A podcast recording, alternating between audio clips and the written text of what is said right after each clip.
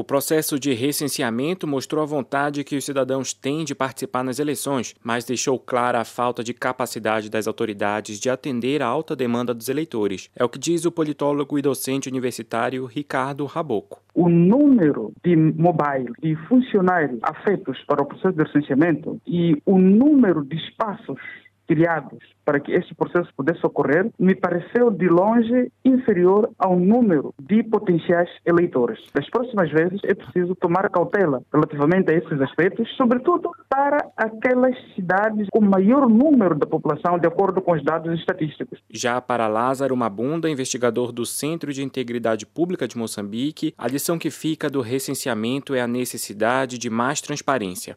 São os políticos no poder que estão a liderar todo o processo de recenseamento. Eles são os vencedores antes do processo eleitoral. O Partido Frelimo definiu como é que este orçamento devia ser. É um recenseamento caracterizado por bloqueio de eleitores da, da oposição. Na votação, Ricardo Raboco aponta a desorganização como um dos maiores problemas a resolver nos próximos processos eleitorais. A votação em si foi justamente a questão da desorganização, das enormes filas. Foi preciso, de forma constante e sistemática, chamar a própria polícia. Mas esta desorganização, muitas das vezes, é tributária também da desorganização da instituição, não só que faz a gestão e a administração, como também que supervisiona esse processo. Na etapa da contagem dos votos, o politólogo Ricardo Raboco aponta lições positivas e negativas. Começa por destacar o nível de preparação dos partidos políticos da oposição. Havia uma incapacidade de seguir os procedimentos, tal como demandam os ditames legais, mas desta vez os partidos mostraram um elevado grau de preparação, tanto mais que conseguiram proceder com impugnação prévia em todas as fases até chegar aos tribunais distritais e com maior margem de manobra para o Conselho Constitucional. Em vários casos, os tribunais distritais deram razão às queixas da oposição e mandaram anular as eleições ou recontar os votos.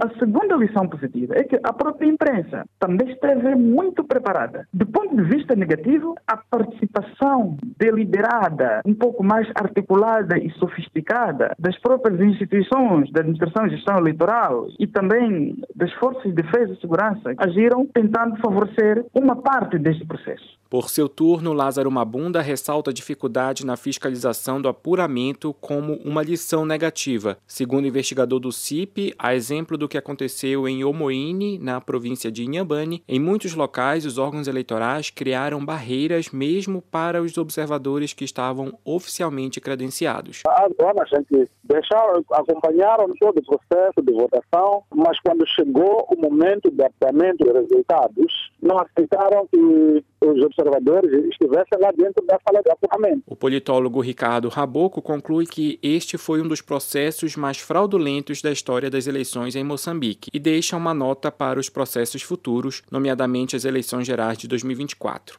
Vai depender da atuação dos tribunais se não existir uma resposta criminal e administrativa relativamente aos órgãos de gestão eleitorais e aos membros dos partidos políticos envolvidos nessas práticas, há um maior descrédito. A Comissão Nacional de Eleições prometeu investigar todas as irregularidades denunciadas e punir os presidentes das mesas que se recusaram a assinar editais do apuramento dos votos. Tiago Melo, DW.